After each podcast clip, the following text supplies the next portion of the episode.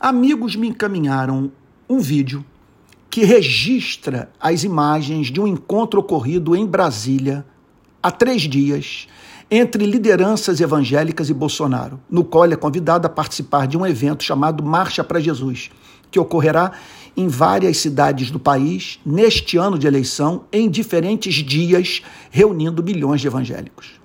O que dizer sobre a participação do presidente da República nessas marchas? Primeiro, isso é campanha política pura. Onde encontrar? Essa é uma pergunta séria que todos precisamos responder.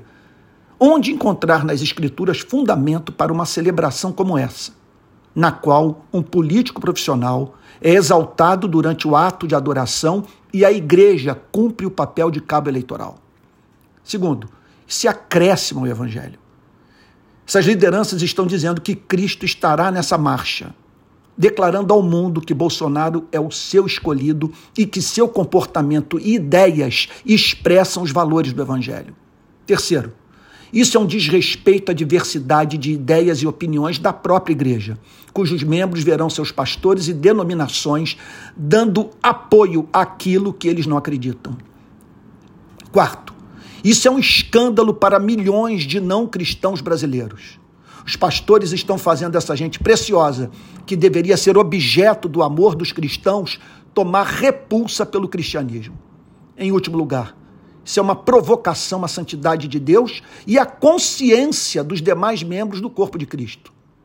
Como esperar que os cristãos que discordam desse apoio político permaneçam calados quando vem a fé que lhes é tão cara ser usada de modo tão irresponsável.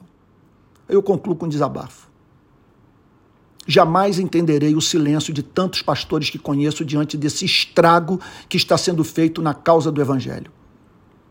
Que não foi confiado à igreja para que ela usasse de modo tão aviltante, mas preservasse o seu conteúdo e o anunciasse aos que carecem do conhecimento do amor de Deus que está em Cristo.